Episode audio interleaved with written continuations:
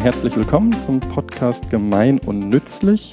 Und nachdem wir die letzten paar Folgen uns immer mit thematischen Organisationen befasst haben, wollen wir heute mal einen Schritt zurück machen und uns eigentlich wirklich erstmal fragen, was ist denn überhaupt Gemeinnützigkeit?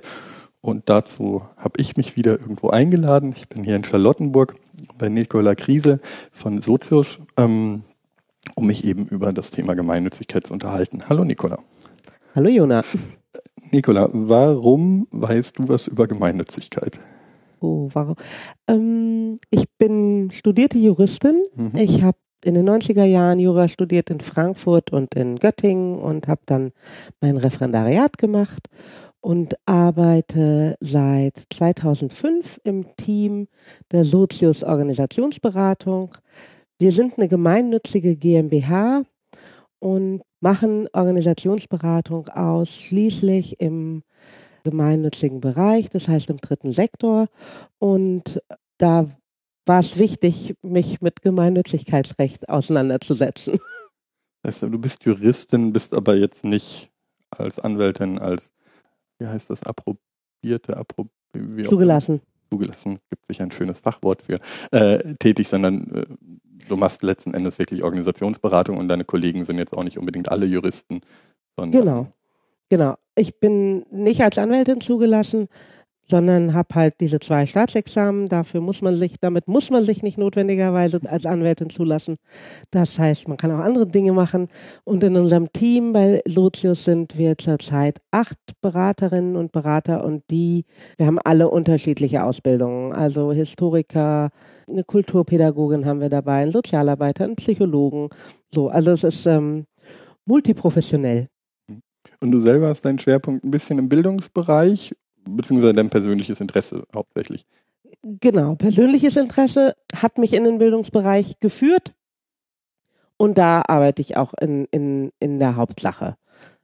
Ihr als Sozius beratet aber nicht nur Bildungsorganisationen, sondern wirklich erstmal alles, was gemeinnützig ist. Deshalb müssen wir das gleich mal definieren, was das überhaupt ist.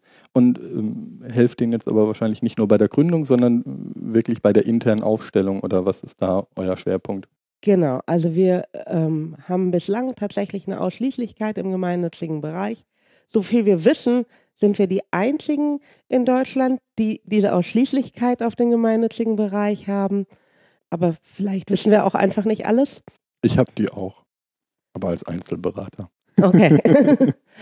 Und ähm, also genau, Gründungsberatung ist ein Teil, was wir ganz viel machen, was mit der Gemeinnützigkeit zu tun hat, ist ähm, Fundraising-Beratung, weil ähm, gemeinnützige Organisationen immer äh, eher nicht so gut finanziert sind wie Profit-Organisationen. Das heißt, die müssen andere Wege gehen. Und ansonsten begleiten wir in Veränderungsprozessen, das heißt Strategieentwicklung, Teamentwicklung, Führungskräfte, ähm, Schulungen und sowas. Das machen wir alles. Und zwar sowohl bei Gründungsinitiativen als auch bei kleinen Vereinen, als auch bei großen bundesweiten Verbänden mit mehreren Millionen Mitgliedern, als auch bei Stiftungen und also sehr breit gefächert. Okay. Was ist jetzt Gemeinnützigkeit? Gemeinnützigkeit ist im Grunde genommen ein Teil des Steuerrechts. Das ist jetzt ein bisschen enttäuschend. Ist ein bisschen enttäuschend, ne? Und ist auch total öde eigentlich. also, genau, es ist im, im Steuerrecht festgelegt, in der Abgabenordnung, Paragraph 52, gibt es so einen lustigen Katalog. Da steht drin, was alles als gemeinnützig ähm, anerkannt werden kann vom Finanzamt. Das heißt, das Finanzamt bestimmt, wer die Guten sind und wer die Schlechten sind. Nein, das Finanzamt bestimmt sozusagen, wer da als gemeinnützig auftritt, was ja in der öffentlichen Wahrnehmung schon auch, auch eine Auszeichnung ist. So genau. Das sind die Guten, das sind die, denen man spenden kann meistens. Das ähm, mhm. ist aber erstmal nur langweilig im Steuerrecht. Das ist erstmal nur langweilig im Steuerrecht. Und also den Antrag auf Gemeinnützigkeit müssen Körperschaften beim Finanzamt stellen und das prüft das dann anhand der Abgabenordnung und ähm, kann die Gemeinnützigkeit aussprechen und das bedeutet, dass die Körperschaften steuerbegünstigt sind. Also bestimmt für bestimmte Sachen keine Steuern zahlen müssen. Okay. Das heißt, der Staat will auszeichnen sozusagen, wer gut ist, wer was für die Gemeinschaft macht, also gemeinnützig ist Genau. ähm, und erleichtert denen sozusagen das Leben, indem er sagt, okay, ihr müsst jetzt hier mal das nicht zahlen, ihr müsst das nicht zahlen, Genau. während das andere Organisationen machen müssten. Also selbst wenn ich jetzt das Gleiche tue, als Einzelperson oder als Personengesellschaft, müsste ich dann sozusagen Steuern zahlen und der Staat wird mir also nicht dabei helfen, wobei helfen jetzt natürlich ein bisschen übertrieben ist im Sinne von, äh, gut, er lässt mich halt weniger bezieh beziehungsweise keine Steuern zahlen und hilft mir damit ja auch in einer gewissen Weise mit einem Wettbewerbsvorteil gegenüber ähm, einer Firma. Das ist richtig. Also keine Steuern zahlen ist nicht richtig. Es ist weniger. Und deswegen sagen die Juristen eben Steuerbegünstigung. Okay, das bedeutet, man zahlt keine Vermögenssteuer, man zahlt keine Ertragssteuern, also keine Einkommensteuer, Körperschaftssteuern, Gewerbesteuern auch erstmal nicht. Man ist ja auch meistens kein Gewerbe. Aber das gilt dann immer nur für den Bereich, der gemeinnützig ist. Richtig. Das heißt, auch eine Stiftung könnte jetzt irgendwie ähm, Holz verkaufen, weil die sonst äh, tollen Wald äh, bewirtschaften und das wiederum ist dann auch wieder äh, versteuert, beziehungsweise wenn es eben nicht direkt dem anerkannten Zwecke gilt. Mhm. Du kommst jetzt schon in die Tiefen Ja. ähm, des Gemeinnützigkeitsrechts. Also was, was es da gibt, ist, ähm, es gibt sozusagen drei, vier Sphären, in denen diese Steuerbegünstigung stattfinden kann. Das ist einmal der ideelle Zweck. Das ist das, was die Organisationen tun, wofür sie die Gemeinnützigkeit bekommen haben. Mhm. Also wenn sie für Bildung oder für Völkerverständigung oder für Tierschutz ähm, die Gemeinnützigkeit haben und alles, was da reinfällt, was sie dafür tun, ist der sogenannte ideelle Zweck und der ist tatsächlich steuerbefreit. Mhm. Dann gibt es die nächste Sphäre, das ist die Vermögensverwaltung. Das heißt, wenn eine Organisation Vermögen hat, das sind insbesondere Immobilien zum Beispiel, Mhm. ähm, dann sind sie dafür, für diese Verwaltung des Vermögens und das Geld, was sie daraus äh, generieren können, auch steuerbefreit. Der Klassiker da sind Stiftungen mit ihrem Stiftungskapital. Stiftungen mit ihrem Stiftungskapital oder ähm, Vereine mit äh, Vereinsheimen Mhm. Ja? Ähm, und die dritte Sphäre ist der sogenannte Zweckbetrieb, weil manchmal gibt es sozusagen ähm, Organisationen, die sind für zum Beispiel, ich nehme mal eine, ähm, eine Elterninitiativkita, Mhm. ja, die ist für Bildung und Erziehung gemeinnützig. Aber Ja? nicht für Kuchen verkaufen. Nicht für Kuchen verkaufen, das ist nochmal was anderes. Mist. Und ähm, in der Satzung steht da drin, dieser Zweck wird insbesondere durch den Betrieb eines Kindergartens Mhm. verwirklicht. Ja, und das wäre dann, also der Kindergarten ist sozusagen der Zweckbetrieb dafür, dass man den, ähm, den Vereinszweck, den ideellen Zweck verwirklichen kann. Mhm. Ja? Und für diesen Zweckbetrieb gibt es dann wiederum Steuerbegünstigungen. Mhm. Ja? Das sind sozusagen die drei Sphären, in denen Steuerbegünstigungen stattfinden. Und dann gibt es abgetrennt davon noch einen vierten Bereich, der heißt der wirtschaftliche Geschäftsbetrieb. Und da kommen die Kuchenverkäufe rein. Und die müssen versteuert werden. Die müssen versteuert werden, wenn man über 17.500 Euro an Kuchen verkauft im Jahr. Also das ist diese äh, Kleinstunternehmergrenze. Für Kitas und so ist das in der Regel nicht der Fall. In größeren Vereinen kann das schnell doch mal passieren. Ja, mit Veranstaltungen oder sowas, ne? Und Einnahmen, die da generieren. Okay, aber diese 17.500 gelten ja für ein- eine normale Firma genauso. Genau. Das heißt, da gibt es dann keine Vergünstigung. Genau. Im wirtschaftlichen Geschäftsbetrieb läuft es ganz genauso wie in jeder anderen Firma auch. Okay. Und dann gibt es noch einen dritten mir bekannten Vorteil sozusagen, das ist, dass äh, ich Spenden empfangen kann. Mhm. Gut, jetzt kann erstmal jeder Geld empfangen, Mhm. ähm, aber äh, derjenige, der mir spendet, kann das absetzen. Das heißt, der Teil, das Geld, was er mir spendet, wird nicht in seine steuerliche Berechnung mit einbezogen. Genau, das Ist das ist der so? Vorteil für Spender und Spenderinnen, die an gemeinnützige Organisationen spenden, die haben auch einen Steuervorteil davon. Die sparen also, Geld, indem sie Geld ausgeben. Die, naja, nicht ganz, aber sie müssen wenigstens keine Steuern, ähm, also sie können das in Abzug nehmen. Und die gemeinnützigen Organisationen müssen eben für die Spendengelder auch keine Steuern zahlen. Also es sind Einnahmen, die die ja mhm. generieren und die sind steuerfrei, weil die direkt dem ideellen Zweck zugutekommen. Aber die dürfen sie dann eben auch nur im ideellen Zweck ausgeben und dürfen Richtig. damit jetzt wahrscheinlich wieder, na gut, Kuchen backen vielleicht gerade noch, aber ähm, Genau. Damit was machen. Okay, das heißt, das ist sozusagen der unromantische Teil der Gemeinnützigkeit. Hm. Das ist einfach eine steuerrechtliche Voraussetzung. Und wir haben in Deutschland auch keine andere Möglichkeit zu sagen, das ist jetzt eine NGO, die sind die Guten, weil alles andere ist ja dann nicht mehr geregelt. Also wir haben noch ein bisschen das Vereinsrecht, wo ich sozusagen mich als Verein organisieren kann ähm, und dabei muss ich ja auch nicht unbedingt gemeinnützig sein, was so ein bisschen noch eine Auszeichnung ist, weil immerhin weiß ich dann, es gibt irgendwie keine Ausschüttungen, da gibt es nicht eine Person dahinter, sondern mindestens sieben und mhm. so weiter und so fort.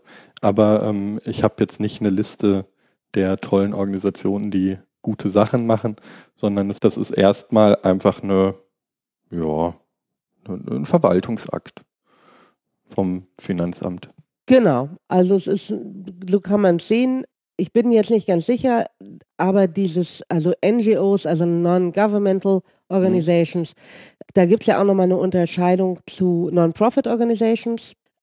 Ob die immer alle gemeinnützig sind, per se sowieso nicht, sondern eben nur auf Antrag beim äh, zuständigen Finanzamt, ähm, müsste man also jetzt zum Beispiel als Nutzerin oder als Spender genau angucken. Und ich kann natürlich auch an Organisationen spenden, die nicht gemeinnützig sind, kann ich halt nicht von der Steuer absetzen. Okay, aber wir haben zum Beispiel jetzt gerade in der Presse den ADAC, der ist hm. ein Verein, hm. äh, ist aber nicht gemeinnützig, hm. beziehungsweise wie immer, da wird es dann irgendwo komplexer, weil die dann wieder eine Organisation haben, die den Rettungsdienst macht, die sind dann wieder gemeinnützig. Genau. Ähm, da kommen wir vielleicht gleich noch zu, dass man das Ganze dann auch relativ komplex verschachteln kann.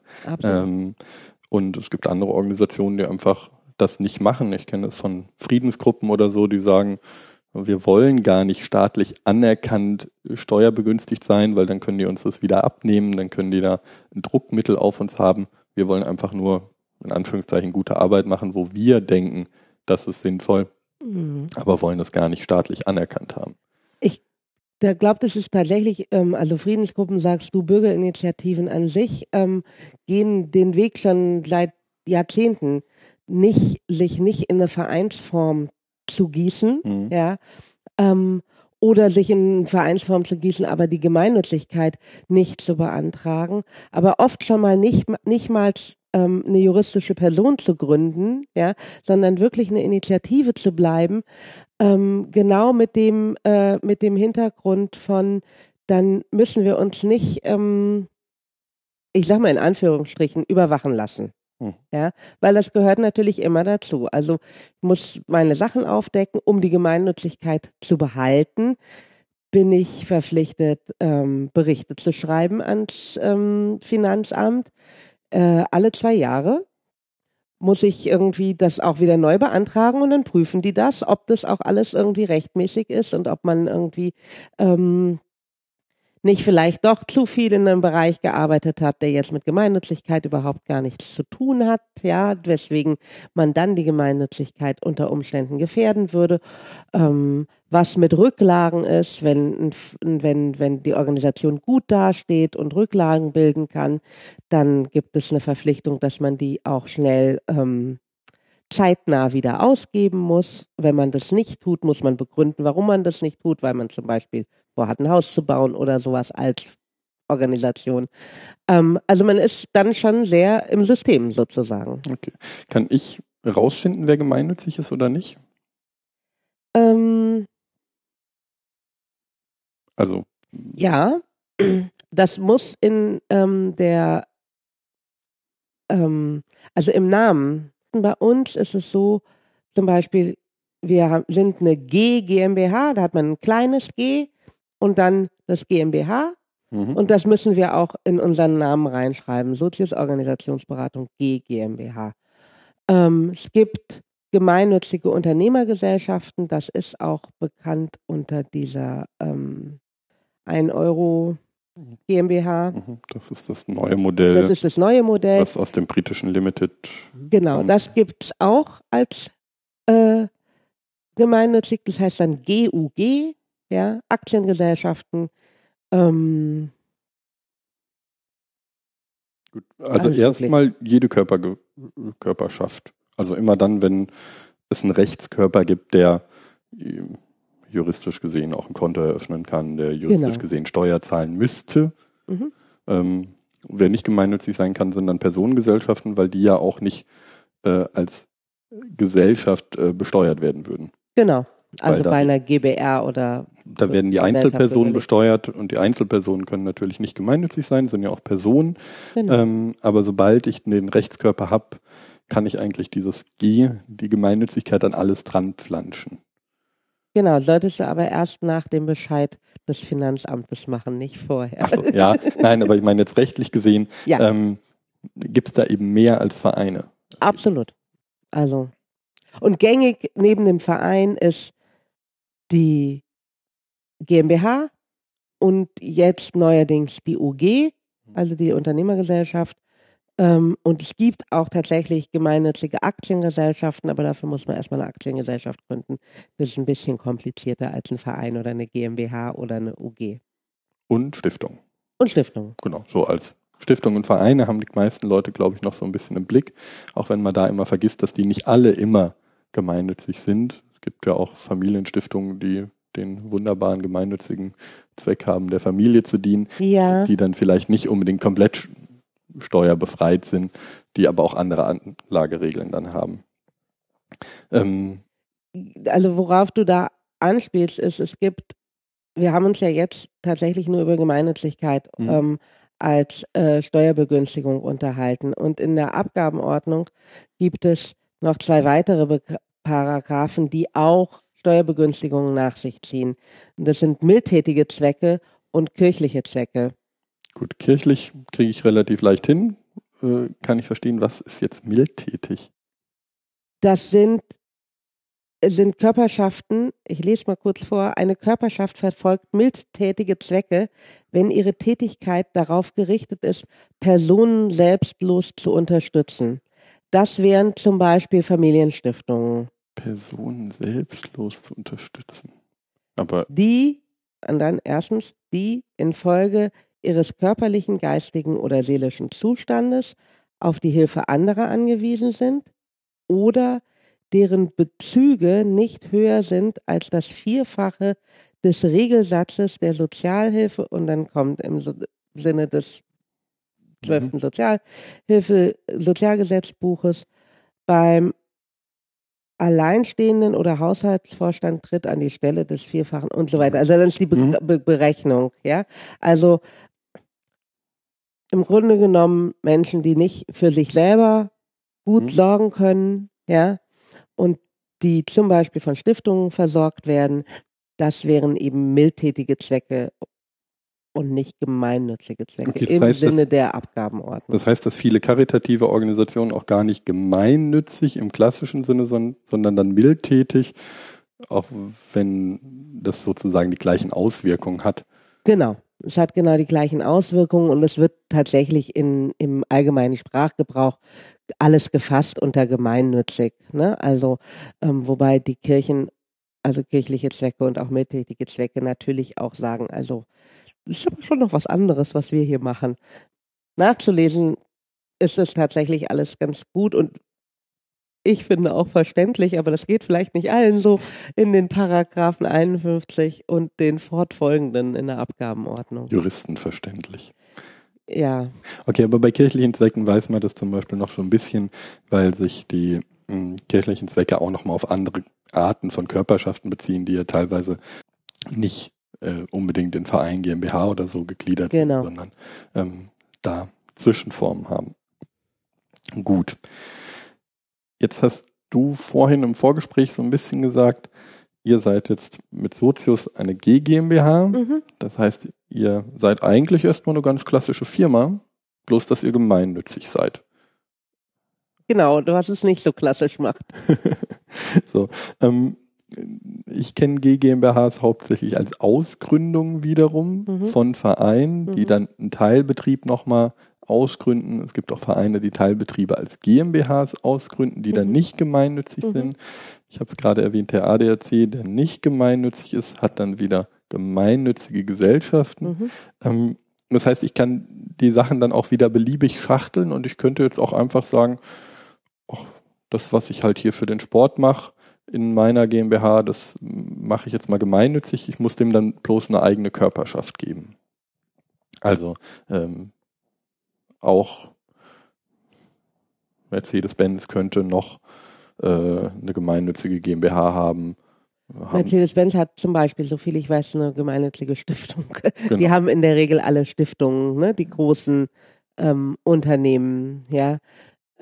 Die ihnen aber mehr oder weniger gehören, beziehungsweise wo sie jetzt im Gegensatz zu einem Verein, wo ja ähm, Mitglieder sind, die auch wechseln können, die dann auch da wirklich sozusagen Besitzer sind, auch wenn sie davon jetzt nicht äh, eine Ausschüttung bekommen oder einen finanziellen direkten mhm. Vorteil haben.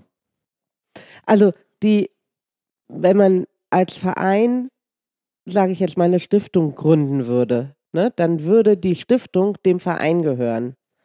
Und die Mitglieder sind eben nur Mitglieder des Vereins. Also der Verein gehört sich quasi selbst als juristische Person.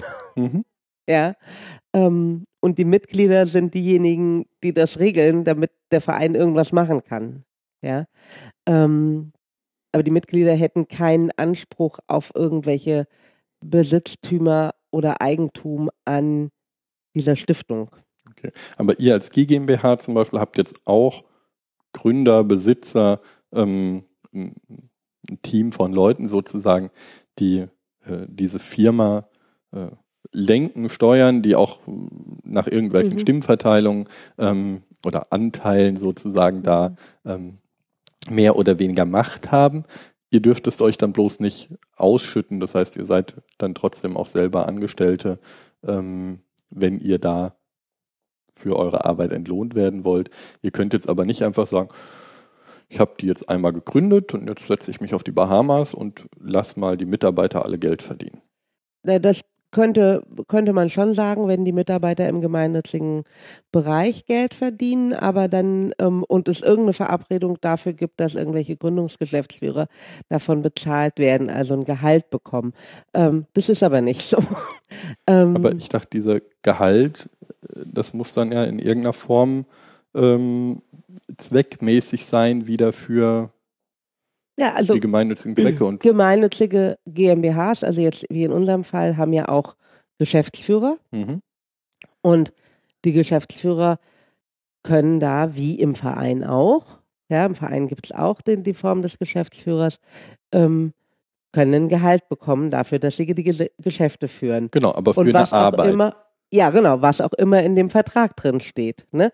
Also ähm, natürlich für eine Arbeit, aber die kann man unter Umständen auf den Bahamas machen oder was auch immer. Aber was, also was, was, wenn, was es nicht gibt, sind diese Ausschüttungen. Also das heißt, wir machen mit der GmbH keinen Profit.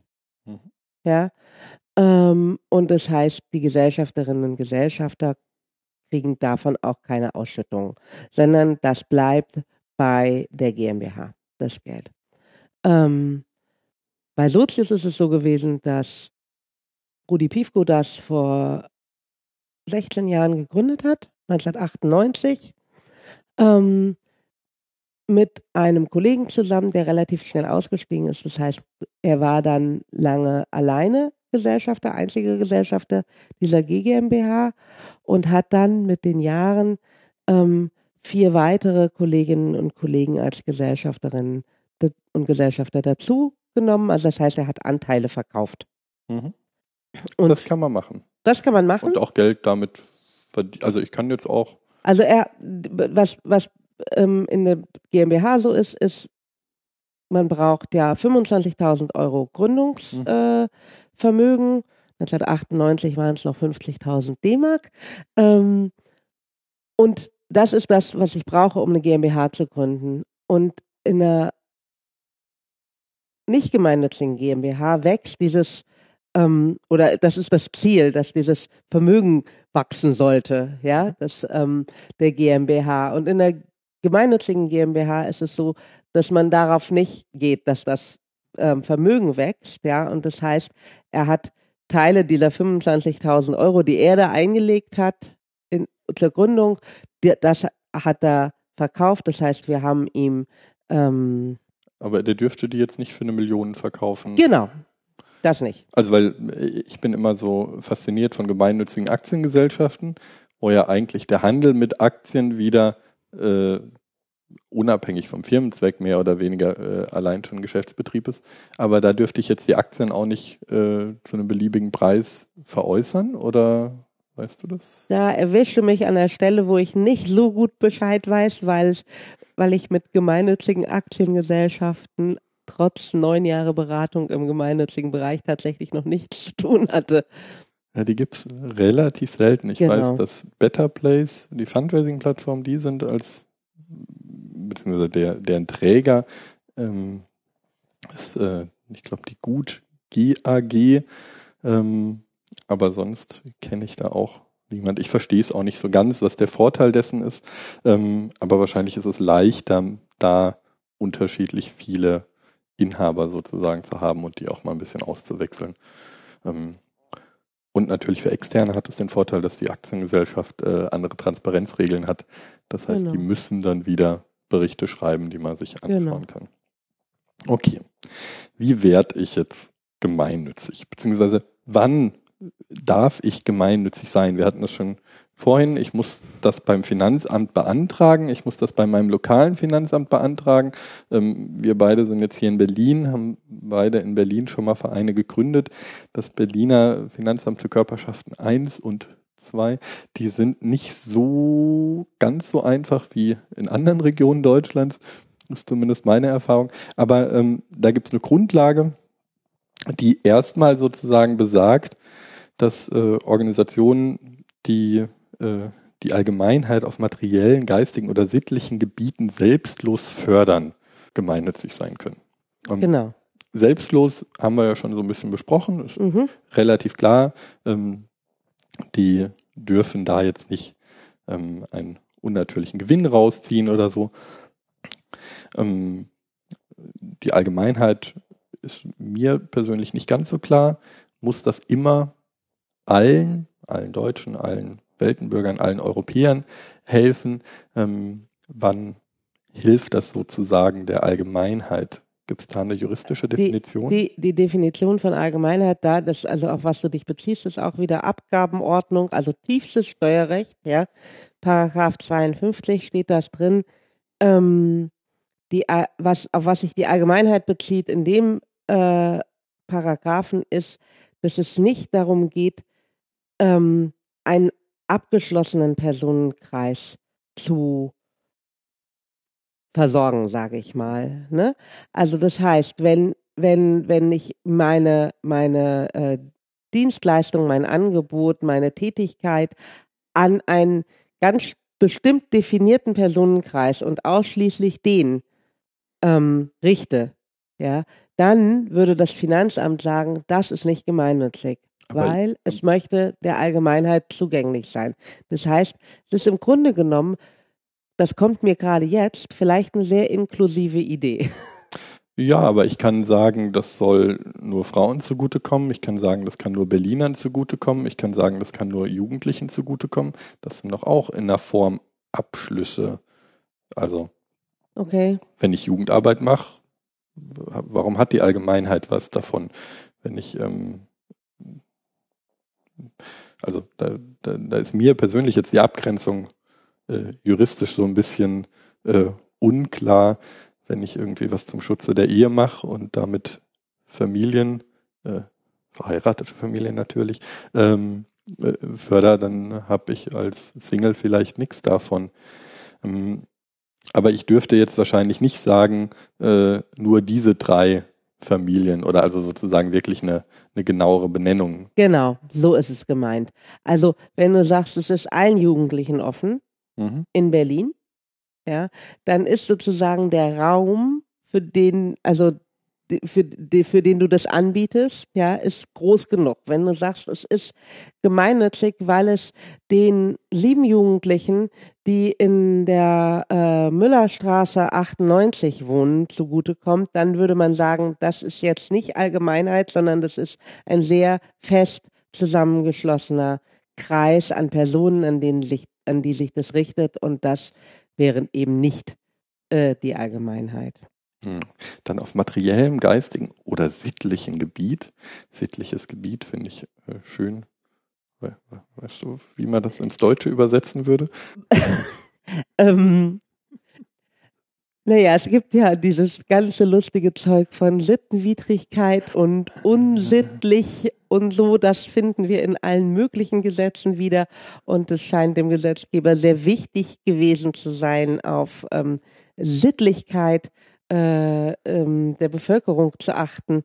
Und ähm, ich aus meinem, aus meinem Erfahrungsumfeld jetzt da, mit meiner Tätigkeit ähm, könnte nicht, also käme jetzt nicht direkt auf ein Beispiel, wo ich sage, naja, was ist denn das sittliche Gebiet? Also wir haben da, da, verändern sich ja auch Begrifflichkeiten beziehungsweise äh, Einschätzungen, Dinge, die wir, die in der Gesellschaft vielleicht vor 50 Jahren als extremst unsittlich ähm, behandelt worden wären oder angesehen worden wären, sind für uns heute.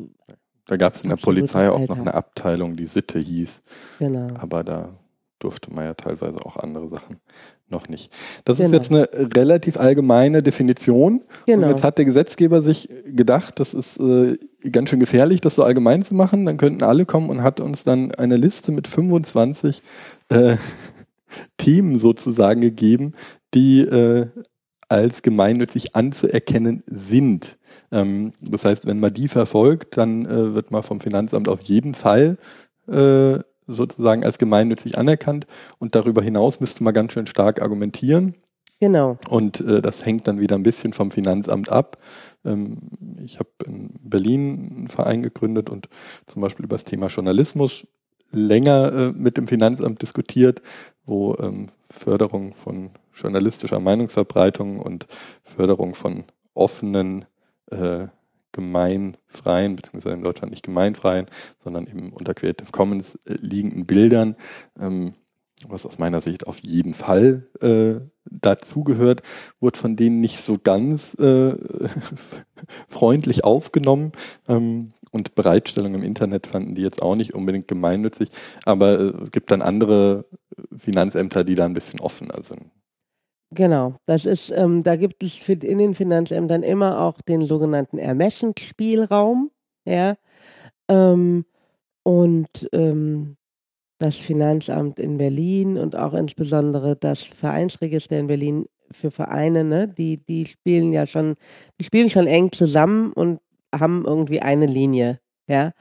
Ähm, und auch die Zulassung oder die Eintragung eines Vereins in Berlin kann zurzeit manchmal etwas schwierig sein und entsprechend ist es dann eben auch mit der Gemeinnützigkeit. Allerdings ist es auch so, dass wenn wir uns an diese 25 ähm, äh, Eintragungen in diesem abgeschlossenen Katalog äh, in der Abgabenordnung halten und das begründen, warum äh, zum Beispiel journalistische Bilder zu Kunst und Kultur gehören könnten, ja, ähm, dann kommt man damit auch durch. Ja, die sind relativ weit gefasst. Also da stehen so Sachen genau. wie Wissenschaft und Forschung, Jugend- und Altenhilfe, Kunst und Kultur, ähm, Bildung natürlich. Ähm, Erziehung, Volks- und Berufsbildung, einschließlich der Studentenhilfe. Also sehr gut. Völkerverständigung hm. ähm, und all solche Sachen stehen da drin. Ähm, Sport natürlich nicht zu vergessen, in Klammer Schach gilt als Sport. Ste steht hier extra mit drin. Mhm. Genauso wie hier extra drin steht, dass Karneval ein gemeinnütziger Zweck ist. Ähm, das muss, genau. man, das muss man ja auch nochmal aufführen. Das hätte ich jetzt da vielleicht auch nicht unbedingt immer drunter gesehen. Heimatpflege und Heimatkunde, da kann man auch immer sehr viel drunter fassen. Genau. Schutz von Ehe und Familie, Entwicklungszusammenarbeit, Natur- und Tierschutz und all diese Sachen. Also das heißt, das ist schon sehr weit gefasst und man kann da viele Dinge mit reinnehmen. Man muss es dann in der Regel begründen. Begründen tut man das mit der Vereinssatzung, mhm. ja, also als Verein oder mit dem Gesellschaftervertrag als GmbH. Worauf ich gerne noch ein bisschen ähm, eingehen würde, ist tatsächlich die Nummer 25 des Paragraphen 52. Da steht nämlich die Förderung des bürgerschaftlichen Engagements zugunsten all dieser gemeinnütziger, mildtätiger und kirchlicher Zwecke. Also wenn ich mich dafür gründe, ja, mhm. kann ich schon gemeinnützig sein. Das ist ein bisschen aus meiner Sicht der, die, die Auffangzahl, die Auffangnummer. Ne? Wenn man sich wirklich nirgendwo mehr einordnen kann, dann kann man sich mit bürgerschaftlichem Engagement ähm, durchaus vielleicht noch eine gute Begründung hinbasteln. Ähm, und darüber, dazu ist dann wieder wichtig, dass ähm, es äh, 2007 hat es ein Gesetz gegeben zur Stärkung des bürgerschaftlichen Engagements. Ähm, heißt offiziell Gesetz zur weiteren Stärkung des bürgerschaftlichen Engagements. Das nächste heißt dann zu noch mehr Stärkung. Zu noch mehr und so weiter. Ähm, da ist auf jeden Fall, hat es noch weitere Begünstigungen gegeben, ähm, was Steuerfreibeträge und so angeht, damit, ähm, weil äh, die Regierung gerne wollte, dass, ähm, oder der Gesetzgeber gerne wollte, dass Menschen sich noch mehr engagieren. Und gerade letztes Jahr hat es dann wiederum ein nächstes Gesetz gegeben zur Stärkung des Ehrenamts. Das ist tatsächlich ähm, ein gutes Jahr alt, ähm, in dem es noch weitere Verbesserungen gegeben hat. Ein Gesetz zu noch weiteren Verbesserungen.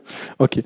Ähm, ich habe die Empfehlung bekommen bei meiner letzten Vereinsgründung, hm, man muss jetzt diese Zwecke diese Voraussetzung zur Anerkennung als, äh, Anerkennung als gemeinnützige Organisation muss man eben in seiner Satzung festschreiben, in der Regel gleich am Anfang unter äh, Ziele, mhm. ähm, was man da so macht.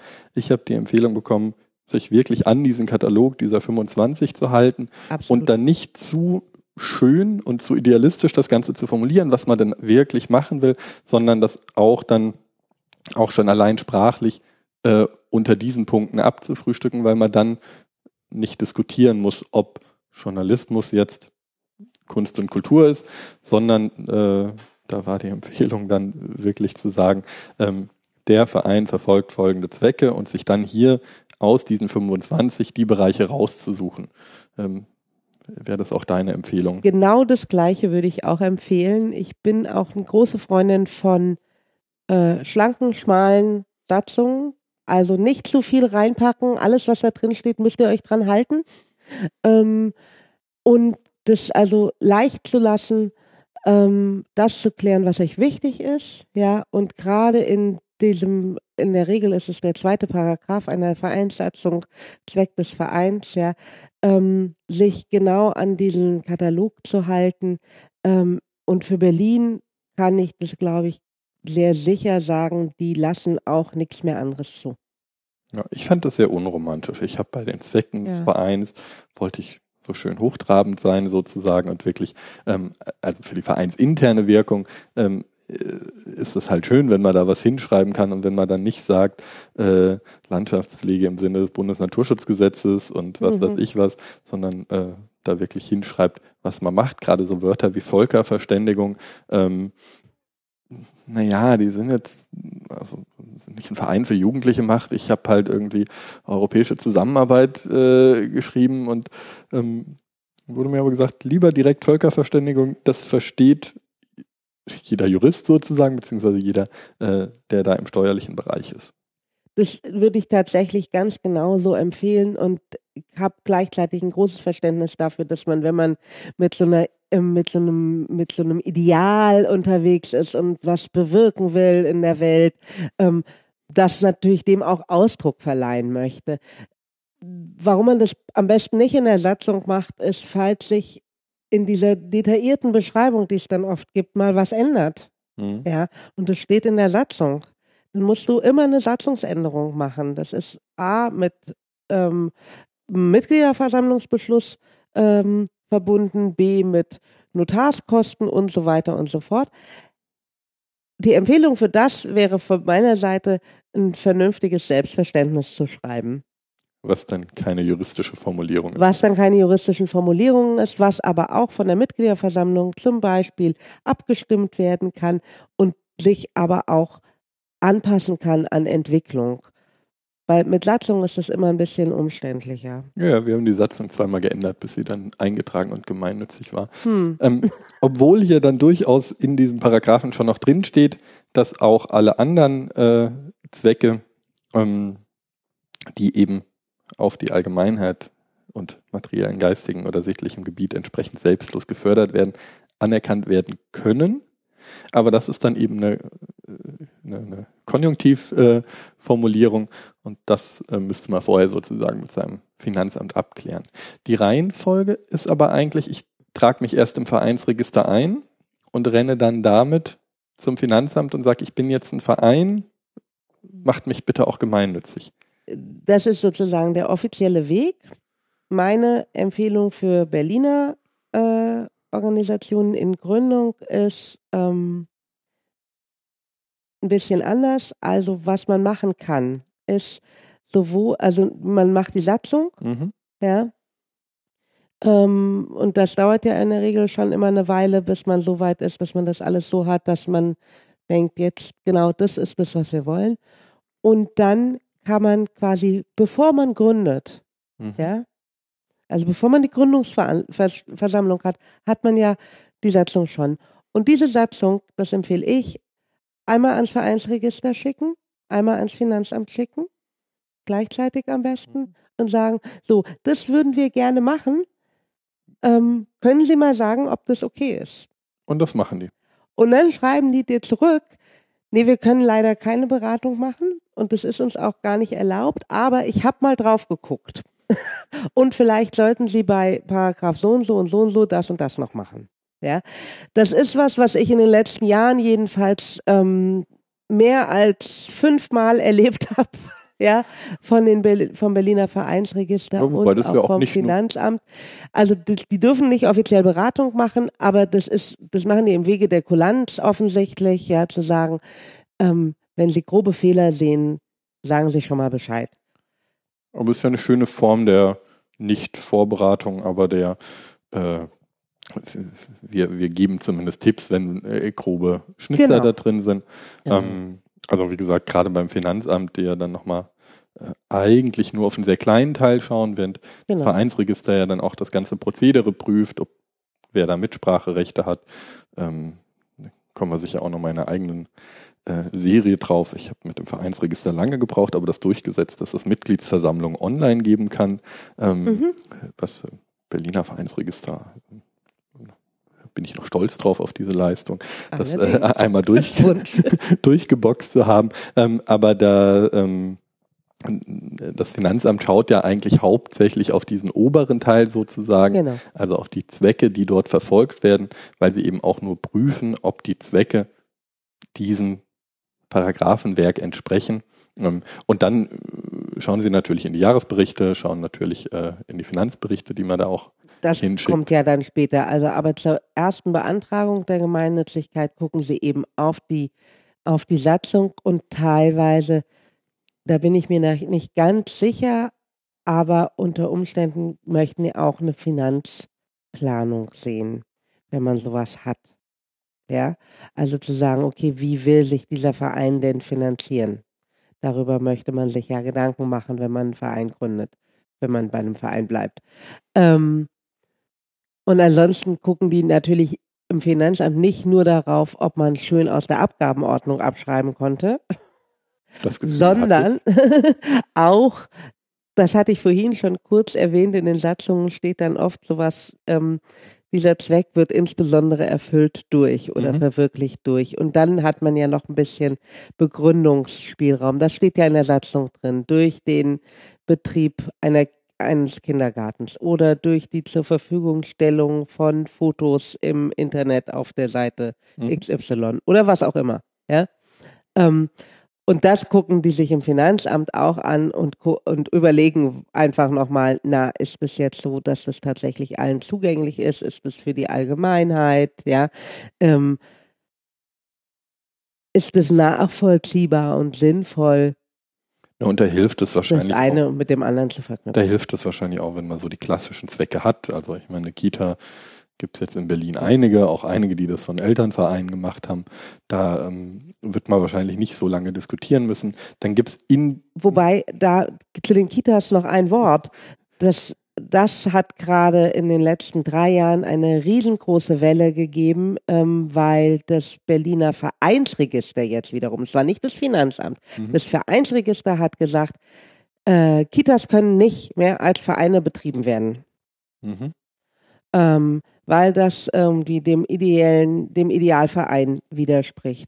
Und der Dachverband der Berliner Kinder- und Schülerläden hat mit dem Vereinsregister oder mit dem Vereinsregister verabredet oder gegen das Vereinsregister durchgesetzt, dass eben Elterninitiativkitas, die auf das Engagement der Eltern und der Mitglieder des Vereins angewiesen sind, um überhaupt zu funktionieren, natürlich weiterhin ähm, Vereine sein können.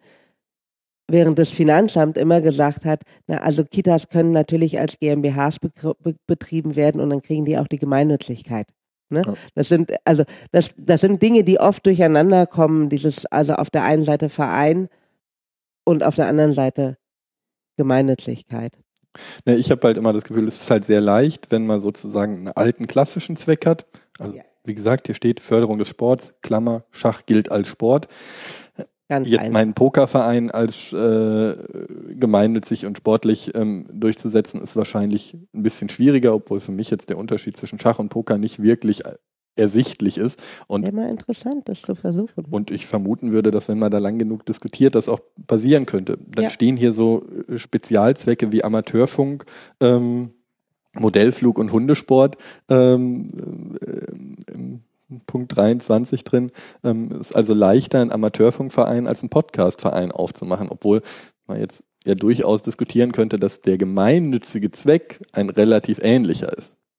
Ja, man darf tatsächlich nicht vergessen, dass der Ursprung dieses Gesetzes irgendwo im 20. Jahrhundert liegt und nicht im 21. Jahrhundert, ja. Und ähm, es zwar natürlich auch im 21. Jahrhundert da schon Änderungen gegeben hat, aber an der Stelle offensichtlich noch keine Anpassungen. Muss man noch ein bisschen warten. Ich bin sicher, das kommt. Ja, dann haben alle Vereine auf einmal wieder ein Problem.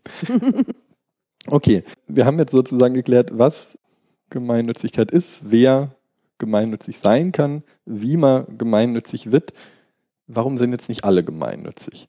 Also ich muss doch keine Steuern zahlen. Ist ja erstmal gut und ganz ehrlich, man kriegt ja relativ viel in diese 25 Punkte. Ähm, wenn man jetzt nicht irgendwie wirklich das Ziel hat, nur Geld zu verdienen, dann ähm, kann man gerade zum Beispiel im Bereich Kunst und Kultur, ähm, wenn ich in, in dem Bereich arbeite, jetzt viel machen. Warum gibt es dann trotzdem Theater, die nicht gemeinnützig sind? Warum gibt es dann trotzdem irgendwie die Musical Companies, die nicht gemeinnützig sind. Also was sind die Nachteile daran, gemeinnützig zu sein? Für mich als wirtschaftlich tätigen Mensch. Du hattest das vorhin schon so ein bisschen das angedeutet. Ist, das, ist, das ist schön, weil es geht um Wirtschaftlichkeit. Ne? Also das heißt, wirtschaftlich also auch gemeinnützige Organisationen müssen natürlich wirtschaftlich ähm, agieren im Sinne von, die haben ein bestimmtes Budget, das können sie ausgeben und wenn sie mehr ausgeben, machen sie Schulden. So, ne? Also ja, aber die, die, die Wirtschaftlichkeit ist, muss es auch für gemeinnützige Organisationen geben.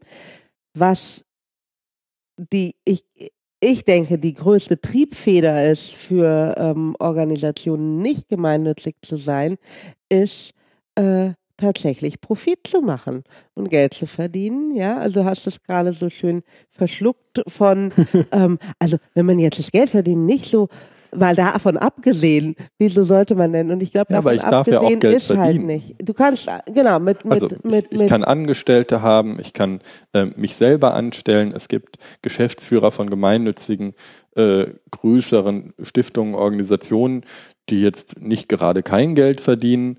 Ähm, ich weiß, das genau. hat noch mal ein bisschen eine Deckelung, also ich darf das nicht bis ins Unendliche treiben, aber ich kann mir schon vorstellen, dass ähm, der Chef der Bertelsmann Stiftung, der Chef der Caritas, was weiß ich was, jetzt kein armer Mensch ist. Nee, nee, also das ist, das ist ja auch so. Also es gibt ähm, äh, in, in, auch in gemeinnützigen Organisationen wird Geld verdient in der Regel nicht so viel wie in Wirtschaftsunternehmen. Mhm.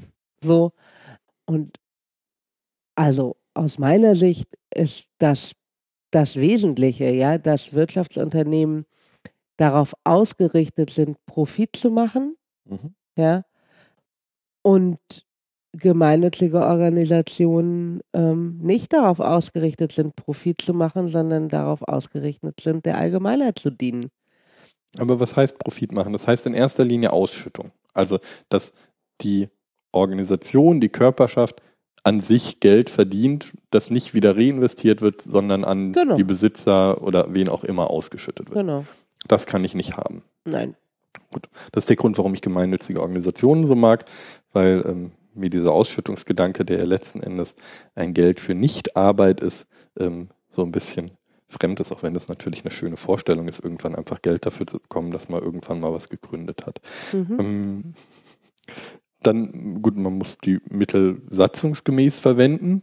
Das ist natürlich auch eine Einschränkung. Ich kann dann nicht auf einmal als Firma sagen, ich setze meinem Geschäftsführer jetzt noch ein Haus dahin, es sei denn, ich begründe das ordentlich. Genau, also das ist ja das, was dann passiert mit zum Beispiel mit diesen Ausgründungen, was du vorhin ähm, erwähnt hast, dass wenn in dieser vierten Sphäre des wirtschaftlichen Geschäftsbetriebs mhm. eines äh, gemeinnützigen, einer gemeinnützigen Organisation plötzlich ganz viel Arbeit anfällt, ganz viel Umsatz gemacht wird, ja, was erlaubt ist, mhm. ja, was sich aber eben nicht um den ideellen Zweck des ähm, der Organisation dreht, dann kann damit die Gemeinnützigkeit gefährdet sein.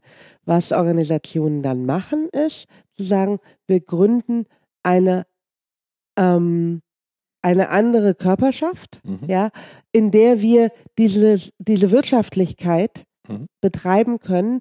Und da, wenn zum Beispiel die eine ne GmbH eine Genossenschaft gründet, das ist mein Lieblingsbeispiel, weil wir das gemacht haben. das habe ich besonders gut verstanden. Aber nicht das ähm, häufigste. Aber, ja. genau, nicht das häufigste, aber so. Dann kann, das haben wir jetzt in dem Fall nicht gemacht, aber die ausgegründete ähm, Körperschaft kann zum Beispiel ihre Gewinne in die gemeinnützige Körperschaft zurückfließen lassen. Mhm. Ja, also das ist, das ist eine Möglichkeit, ja, aber das muss eine andere sein. Bei uns war es so, dass wir gesagt, was wir gemerkt haben, wir machen, wir haben die ähm, Gemeinnützigkeit für Bildung und Völkerverständigung und noch irgendwas. Also Bildung und Völkerverständigung. Dafür ist, ähm, diese, ist Sozius als gemeinnützig anerkannt. Ähm, das heißt, wir machen, wir bieten Fortbildungen an, wir sind in internationalen Projekten mit der EU unterwegs, ja, und wir machen aber eben auch ganz viele Beratungsprozesse. Die können wir nicht steuerbegünstigt machen, das würde uns ähm, natürlich irgendwie um die Ohren fliegen zu unseren Mitbewerbern, mhm. ja. Ähm, und das heißt, wir haben das immer im wirtschaftlichen Geschäftsbetrieb der GmbH gemacht, der GGMBH gemacht und es ist aber so viel geworden, dass wir gesagt haben, wir wollen aber unsere Gemeinnützigkeit nicht verlieren. Deswegen gründen wir eine Genossenschaft, um es dort zu machen und auch um noch zu wachsen. Aber, aber das, Normal, das Normalmodell dieser Ausgründung ist ja, ich habe dann eine GmbH oder eine, welche Organisationsform die auch immer haben, die machen sozusagen den ganz normalen wirtschaftlichen Betrieb, bloß die machen auch Ausschüttungen. Ja. Bloß, dass die Ausschüttung dann in der Regel zurück an den Verein geht. Genau. Und der dann die Mittelverwendung der Ausschüttung wieder gemeinnützig macht. Genau. Das wäre jetzt der Klassiker von ich weiß nicht, ob man das bei einem Vereinsheim wahrscheinlich noch nicht macht, aber wenn man jetzt äh, einen wirklichen Hotelbetrieb hat doch, oder doch. so. Also Vereinsheime oder, ähm, also ich kenne es zum Beispiel aus Tagungshausbetrieb ist Kultur, äh, also Kulturzentren, ja. ne, die ähm, eine Kneipe betreiben in ihrem Kulturzentrum, ja, ähm, oder auch ein Restaurant. Ja, dann das ist der wirtschaftliche äh, Geschäftsbetrieb. Der wird dann als eigenständige GmbH ähm, ausgegründet. Und weil der Besitzer dieser GmbH der Verein ist, kommen die Ausschüttungen aus der GmbH, die ja nicht gemeinnützig ist, dem Eigentümer zugute, der der Verein ist und der macht es dann wieder gemeinnützig. Ist in dem Sinne ein ganz schönes Modell, weil ich mit der normalen GmbH eigentlich keine Restriktionen aus der Gemeinnützigkeit habe, genau. aber ich jetzt trotzdem, wenn ich da in die Kneipe gehe, weiß, dass ich damit, oh gut, in der Kneipe, da verdienen eh nicht so viele Leute richtig viel Geld mit, aber ähm, wenn ich jetzt jemandem wirklich für eine Beratungsleistung oder so was gebe, ist natürlich schön, wenn ich weiß, erstmal wird es reinvestiert und das, was ausgeschüttet wird, geht dann aber an eine gemeinnützige Organisation. Genau, also das ist das, was ja auch in, in, in, also in Berlin fällt mir ein, also es gibt unheimlich viele Caterer, ne, mhm. die ähm, aus, aus so einem gemeinnützigen Kontext kommen, ja, und die die Verdienste dann eben auch wieder äh, zurückfließen lassen. Oder was ähm, sehr bekannt ist, ist äh, Synanon mit ihrem Umzugsunternehmen. Ähm, Stiftungen haben das manchmal umgedreht, indem dann äh, eine Firma ihr Stiftungskapital ist. Das genau. Heißt, ähm, genau. Wo dann aber eigentlich, gibt es noch mit den Familienbeteiligungen ein paar mehr Problemchen mit, aber wo im Optimalfall sozusagen die Stiftung einfach das Kapital einer Firma hat und wenn die Firma Geld verdient, wird das eben dann für die Stiftungszwecke genau. ähm, verwendet. Wie gesagt, äh, der Stiftungsteil ist dann noch ein bisschen komplexer, weil Absolut. da auch gerne irgendwie Steuern mit gespart werden, aber im Optimalfall läuft das sozusagen so. Ähm, und der dritte Nachteil, der mir noch eingefallen wäre, wäre die zeitnahe Mittelverwendung. Mhm. Ähm, auch so ein schöner Steuerbegriff, der allen immer mal wieder Problemchen ja. bereitet. Das heißt aber, wenn ich äh, zweckgebundene Spenden bekomme, wenn ich Einnahmen habe, dann muss ich die auch wieder ausgeben gerade als Verein, ähm, als Stiftung auch, wenn ich die nicht in Stiftungskapital aufnehme sozusagen und kann jetzt nicht einfach sagen, na, wir nehmen jetzt fünf Jahre ein und im sechsten Jahr machen wir die große Sause. Kommt darauf an, was die große Sause ist. Ähm, es sei denn, ich weiß das schon fünf Jahre vorher und sage, das sind Rücklagen für die große Sause, die total gemeinnützig ist. Genau. Also das ist genau das, was ähm, in vielen Vereinen jedenfalls ähm, geglaubt wird, ne, dass man ja am, am Ende des Jahres quasi auf Null rauskommen muss. Man darf überhaupt gar keinen Gewinn machen. Höre ich immer wieder und bin immer wieder ähm, unterwegs und sage, nein, das stimmt so nicht. Ja, zeitnahe Mittelverwendung bedeutet, ihr müsst es zeitnah ausgeben. Die Frage ist, was ist zeitnah? Und das kann ähm, je nachdem, für was ihr es ausgeben wollt, sich auch mal eine Weile ziehen, ja. Ähm, und zum Beispiel Vereine, die äh, darauf aus sind, ähm, eine Immobilie zu erwerben, ja, die müssen natürlich nicht am Ende jeden Jahres auf Null sein, sondern die dürfen Rücklagen bilden. Aber nur zweckgebundene Rücklagen. Zweckgebundene Rücklagen, genau. Und dann sagen, wir sparen und sparen und sparen und sparen. Mhm. Ja. Ähm, dann kann man nochmal genau hingucken, wie machen die das eigentlich? Ja, also bezahlen die ihre Leute vielleicht nicht gut, um dieses Geld zu sparen? Welche Verabredungen hat es da gegeben? Aber das ist natürlich möglich. Das Finanzamt fragt irgendwann nach. Ja, ähm, in dem Verein, in dem ich im Vorstand bin seit fünf Jahren, wir haben auch viele Rücklagen gebildet. Ähm, und hatten alle leider mit vor und haben dann immer weiter äh, Zuwendungen bekommen von Stiftungen zum Beispiel, so dass wir nicht so richtig dazu kamen, unser Geld auszugeben und das Finanzamt gesagt hat, ja, was macht ihr denn jetzt? Ja, ähm, und das ist tatsächlich teilweise eine groteske Situation, wenn man als Vorstand da sitzt und denkt, wir wollen dieses Geld ausgeben, aber wir kriegen immer noch mehr. Ähm, welcher Verein ich jetzt? Wir, wir kriegen schon weg, ich sage jetzt mal keinen Namen. wir kriegen schon weg, aber diese Fragen kommen und man vom Finanzamt und man muss es begründen können, warum man diese Rücklagen. Aber ich kann jetzt hat. nicht wie eine andere Firma, äh, wie eine normale Firma sozusagen Geld anhäufen, Geld anhäufen, Geld anhäufen, bis die Eigentümer sich irgendwann beschweren, dass sie es nicht ausgeschüttet bekommen. Ähm, genau. Sondern und vor allem, wenn ich es angehäuft habe, kann nicht der Vorstand irgendwann sagen, oh, wir würden jetzt doch ganz gerne mal ein Gehalt bekommen für unsere Vorstandstätigkeit oder sowas, ja, ja ähm, wenn es eben ein ehrenamtlicher Vorstand ist. Das ist die letzte Besonderheit, die mir da noch einfallen würde, das ist das Thema der Auflösung. Ähm, ich muss das schon in der Satzung festschreiben, ja. was mit dem Vermögen passiert, wenn ich auflöse. Ja. Und dieses was dann passiert, muss eben auch gemeinnützig sein. In der Regel sagt man, wenn ich mich auflöse, geht mein Besitz an einen anderen Verein beziehungsweise an eine andere gemeinnützige Organisation. Genau. Das ist mittlerweile so, also früher ähm, war das in den ähm, bei Vereinsgründungen und in der Satzung, wenn man die eingetragen hat, nicht so, dass man das schon ganz genau festlegen musste. Heute ist es so. Ähm, das heißt tatsächlich, im, meistens ist es der letzte Paragraph der Vereinssatzung, steht, dann muss ein, ein, ein Organisationsname drinstehen, an den das ähm, Vermögen im Falle äh, der Auflösung des Vereins ähm, gehen soll. Das ist ja auch ist sinnvoll, Regelung. ja.